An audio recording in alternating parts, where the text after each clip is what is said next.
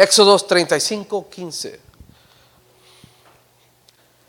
Muy corto el versículo. Entonces le dijo Moisés, si tu presencia no va con nosotros, no nos hagas partir de aquí. Oremos. Padre, muchas gracias te damos. Antes de continuar y poder explicar lo que has puesto en mi corazón, perdóname, Señor. Perdóname porque no sé adorarte como debes ser. No sé expresar palabras de gratitud a veces, Señor. Perdóname. Te pido que tú también perdones a este pueblo para que todos juntos podamos aprender a adorarte, Señor, con un corazón humillado hacia ti, Señor. Ayúdame, Señor, a poder expresar esta palabra en el nombre de Jesús. Amén y amén. Para que sepan, hermanos, dos invitados, los pastores están ahí. Hoy me tocó predicar a mí, que soy hijo de pastor. Y también soy pastor. Tu presencia. No sé cuándo fue la, la primera vez que usted sintió la presencia, no, no, no sé. Yo me acuerdo un día cuando estuvimos, en ese lugar.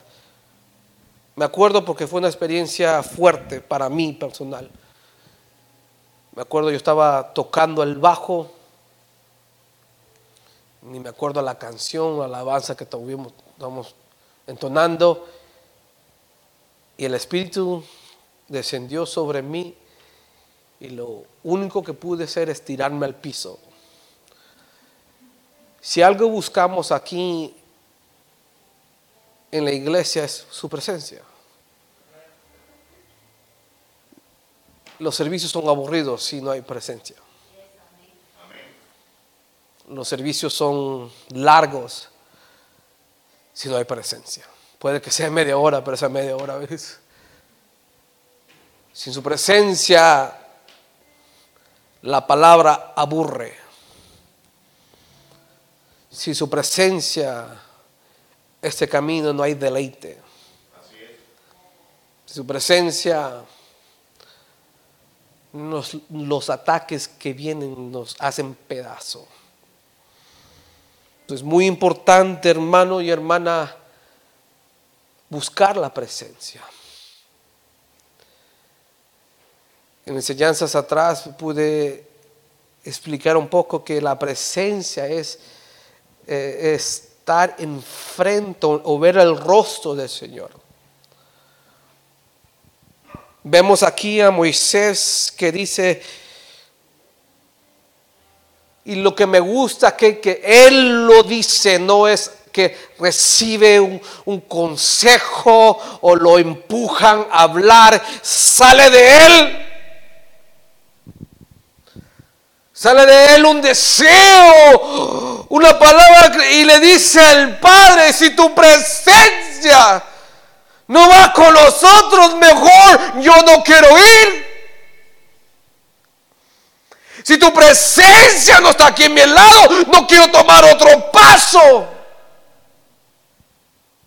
Y tristemente, hermanos y hermanas, que a veces caminamos sin su presencia. Y aquí claramente dice Moisés, yo no quiero tomar otro paso si tu presencia no va a mi lado. Tu presencia es muy importante para mí. Yo pongo, yo, pongo un lugar y le doy eh, preferencia y le doy su, posición a la presencia de Dios. Amén, Y Moisés, sabemos lo que él hizo, que, que, lo sacaron de Egipto. Él fue el que Dios lo usó para sacar al pueblo de Egipto. Y vemos, si usted lee la historia, ya la hemos escuchado muchas veces, que Dios estuvo con ellos en el proceso, en el desierto, cuando abrió el mar, cuando tenían hambre. Cuando, hicieron, cuando eh, Dios le, dio los diez mandamientos, ahí estuvo Dios, ahí estuvo la presencia. Y el pueblo de Israel recibió una promesa. Te llevaré a una tierra que fluye leche y miel. El pueblo de Israel tenía una promesa y, y, la meta era alcanzar esa promesa, obtener la promesa. Pero Moisés llegó a un punto de su vida que salió de él y reconoció la importancia de la presencia. La importancia. Y digo, si tú no vas conmigo, mejor no voy. Si tú no estás a mi lado, Señor, mejor, ¿qué importa la promesa? Prefiero estar en tu presencia.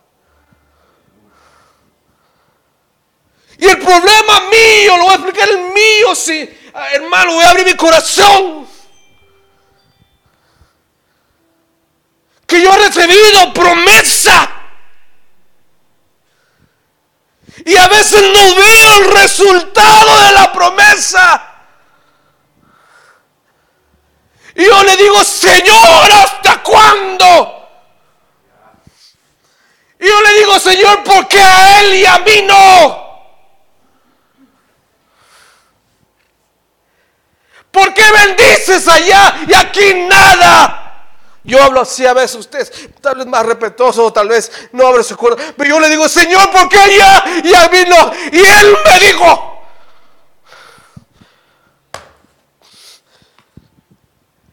enfocado en la promesa y no mi presencia. Muchos nos enfocamos en el, en el regalo, en el don, en la promesa, lo que Dios va a hacer. Y Dios dice, ¡hey!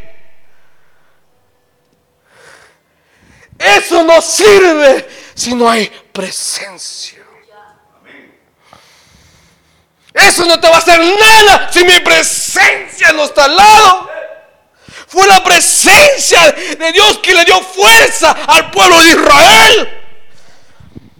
Fue la presencia de Dios que, recibieron la protección en el desierto.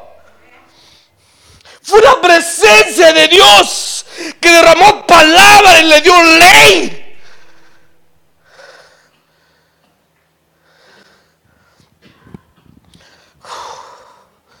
Fue la presencia que descendió como fuego,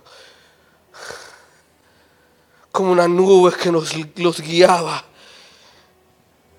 para que uno reconozca la presencia, tiene uno que tener experiencia con la presencia. Hermanos, cada uno tiene un plan que Dios dice, tú vas a hacer esto, tú vas a hacer lo otro. Yo te voy a usar aquí, te voy a usar allá. Pero lo que dice el Señor esta noche,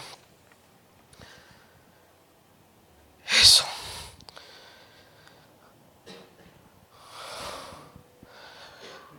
escuché esto, lo, lo, escribí, dice, cuando la tierra prometida se vuelve menos importante que su presencia, lo, lo que Dios te va a dar, que sea menos importante que su presencia.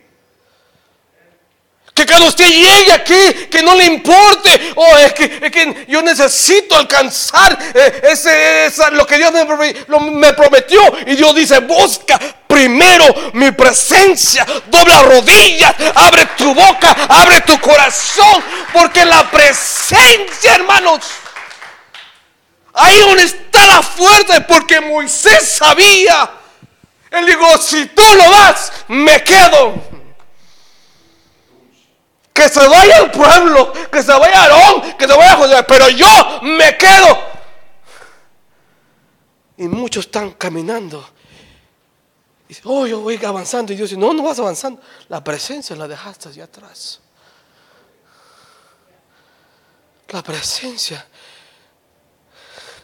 no le has dado la posición que merece. Es adelante. Primero. Uh, si algo yo quiero esta noche, hermanos, que la presencia caiga. Que todo, usted puede experimentar el amor que Dios tiene hacia su hija, su hijo, no importando lo que usted ha hecho. Porque quiero que usted sienta la presencia. Para que usted vea, es más importante que cualquier promesa. Y muchos trabajan para alcanzar su promesa. Muchos estudian para alcanzar su promesa. Y se olvidan de la presencia. Se olvidan del Espíritu Santo.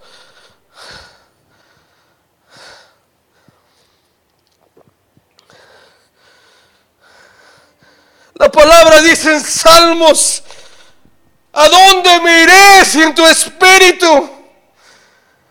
¿A dónde oiré de tu presencia? Si me subo a lo más alto, ahí estás. Si bajo lo más profundo, ahí estás.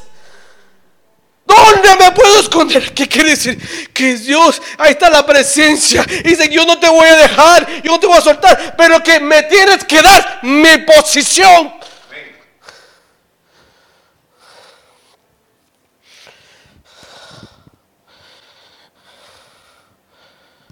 No se preocupe de su promesa. No se preocupe cuándo, Señor. Y ese ha sido mi problema, hermanos. Enrique, that's been my, my mistake. Y me, me acordé del hijo pródigo. Del hermano que nadie, nadie habla. Con, nadie habla del hermano. Solo hablan del hijo pródigo. Pero el hermano no. El hermano nunca hablan. No, el hermano nunca predican. Dice que, ya sabe la historia, que el hijo pródigo gastó todo y quiero lo mío, quiero mi promesa. Ok, agarró su promesa primero, sin sabiduría, sin importar la presencia. Mira aquí. Y usted sabe la historia, gastó todo y, y dice que regresó y le hicieron fiesta y su hermano escuchó. ¿Qué pasa? ¿Qué está pasando aquí? Tu hermano regresó y se molestó. Y me identifiqué yo. Me molesté también. Pero aquí de la Biblia dice que, que, sale el padre y habla con él y dice, ¿qué te pasa? Y él dice, mira, por tantos años te has servido y nunca te he desobedecido. Ninguna orden tuya. Yo dije, ese soy yo. Por tanto años yo he servido, por tanto años yo he echado ganas, por tanto años yo, yo he estudiado, por tantos años. Y estoy molesto con Dios y Dios dice, espérate.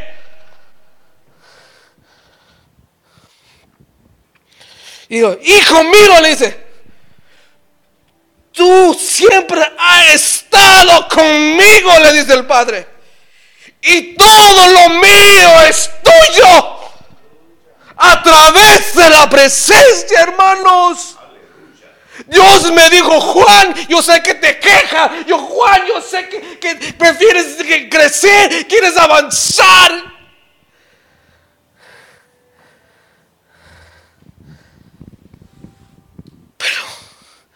Busca mi presencia. La promesa está ahí. No te la van a quitar. La promesa está ahí. Y un día la vas a alcanzar. Tu bendición un día Dios te la va a soltar. Pero primero te dice, busca mi presencia. Que mi presencia sea lo primero. Pare de tomar otro paso si la presencia no está ahí. Pare de, de, abrir puertas usted solo si Dios no le ha dicho nada.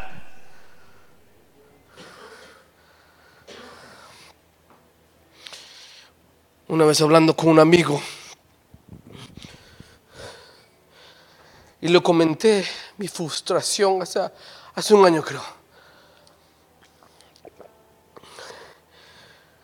Yo pensaba que él estaba, iba a estar a mi lado. Mi amigo me va a apoyar. Me va a decir que estoy correcto.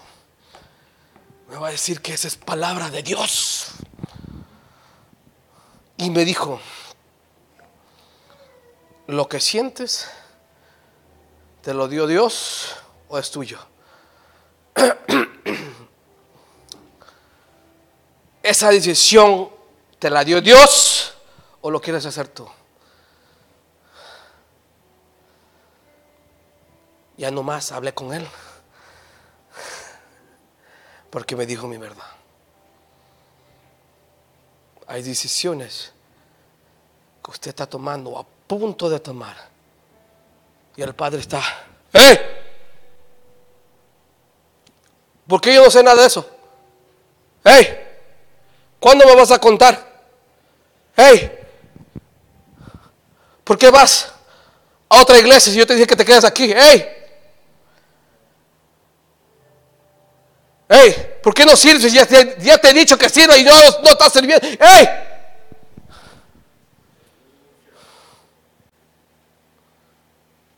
Antes de cualquier cosa busque la presencia. Ante. La palabra dice que hay que orar por todo. Pues, pues ese hijo preguntón y comienza a orar por todo. Señor, voy al trabajo. Amén, hijo, ve. Señor, voy a comer. No, estás muy gordo. Ok, voy, Señor, voy. Y comenzar a tener una comunicación. ¿Por qué? Porque queremos buscar la presencia y tener esa actitud de Moisés. Si tú no estás conmigo, mejor no voy. Si tú no vas adelante, mejor me quedo. Hermanos, hay que tomar, eh, eh, tener esa, eh, poner lugar a la presencia de Dios. Esta es la presencia. Dios no ha dicho nada, mejor me quedo es que tú ya sabes. Tú ya puedes abrir iglesia. Hablas inglés y hablas español. Puedes. Si la presencia no está conmigo, no puedo. Sansón tenía una unción, una promesa. Él peleaba con los filisteos y lo hacía pedazos. Pero en una ocasión no buscó la presencia. Y a usted ya sabe que le hicieron. Y dice la Biblia que él pensaba que Dios estaba con él. Y se enfrentó con los filisteos. ¿Y qué pasó? Porque la presencia ya no estaba con él. Hermanos, hay ataques que usted o problemas que usted se ha enfrentado y se siente solo.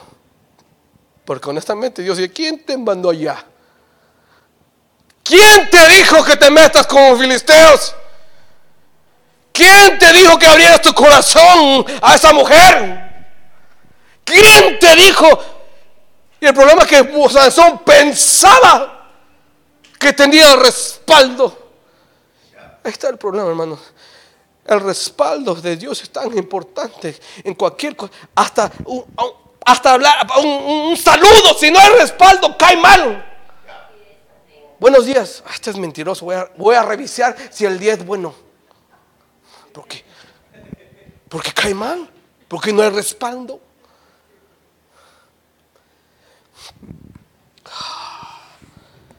David dijo, sano, mejor es un día en tu presencia que mil fuera de ellos.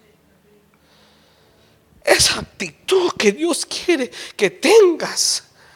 Esa actitud de decir, Señor, tu presencia es más importante de cualquier día. Tu presencia es más importante de cualquier problema. Tu presencia es más importante de que mis propios deseos. Tu presencia debe ser primero, hermanos. El pueblo de Israel tenía una promesa grande. Allá te voy a llevar. Y Moisés vio la mano. Dice que eh, llegaba la columna de fuego y estaba fuera de su tienda. Y dice que todo el pueblo, cuando miraba eso, se levantaron sus manos y adoraban. ¿Por qué? Porque estaba la presencia. Él tenía experiencia. Él sabía que era la presencia. Es muy importante que cuando usted llegue aquí en su hogar, busque experiencia con la presencia. ¿Por qué se le va a dar ese deseo? No, no, no, no. Primero voy a orar con Dios. Antes de decirte amén o sí, primero voy a hablar con Dios. Ahorita regreso. Hay uno de 40 días y después te doy. Te hablo contigo. Hermanos, hay una gran bendición que nos buscamos la presencia primero.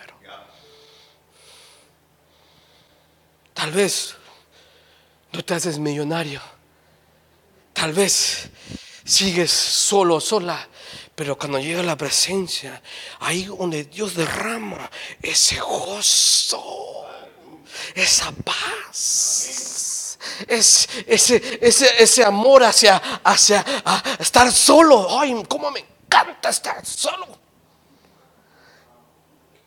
No porque eres loco, loca. Tal vez eres loca, pero no es la presencia. Porque cuando la presencia desciende, ¿qué pasa con su cuerpo cuando la presencia? No aguanta. No aguanta. No puede controlar sus rodillas. Yo, hablando de presencia, no, no así. Ay, qué bonito. Se siente, es el calentón que sientes, bruto. Pero cuando la presencia desciende, hay un gozo que usted no sabe de dónde viene. Hay una alegría que usted no sabe de dónde viene. Si te acaban de botar del trabajo, pero la presencia te da seguridad. La presencia te da este, este deseo. Voy a avanzar porque Dios está conmigo a través de la búsqueda de la presencia. Get ready, Adrian, please.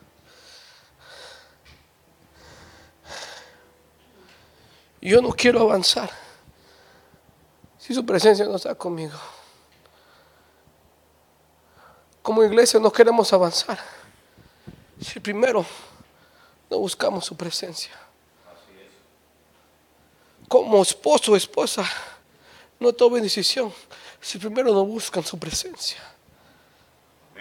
Varón o mujer, si usted va a tomar decisión, primero busque su presencia.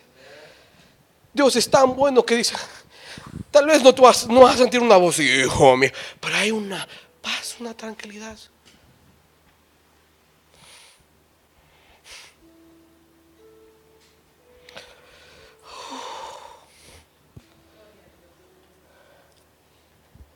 La presencia ordenó al pueblo de Israel. Muchos están muy desordenados. Y cuando hablo de desorden, no estoy hablando que andan haciendo travesura. Hablan, desorden es que no andan buscando a Dios primero, andan buscando su propia voluntad. Y Dios dice, no, no, no. No, lo hagas. Porque la promesa yo te la di.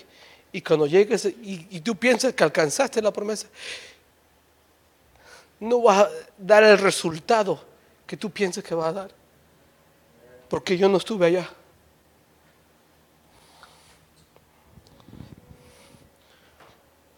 Yo creo que Dios me dio promesa a mí. Pues muchas veces he batallado. Y yo queriendo propio acelerar mi llamamiento. Como hace dos años, no Carla, que yo te decía, ya vámonos, vamos a abrir una iglesia, vámonos, vámonos ya. Si no vas tú, yo me consigo otra. No, no le dije eso. vámonos, le dije. estaba muy acelerado.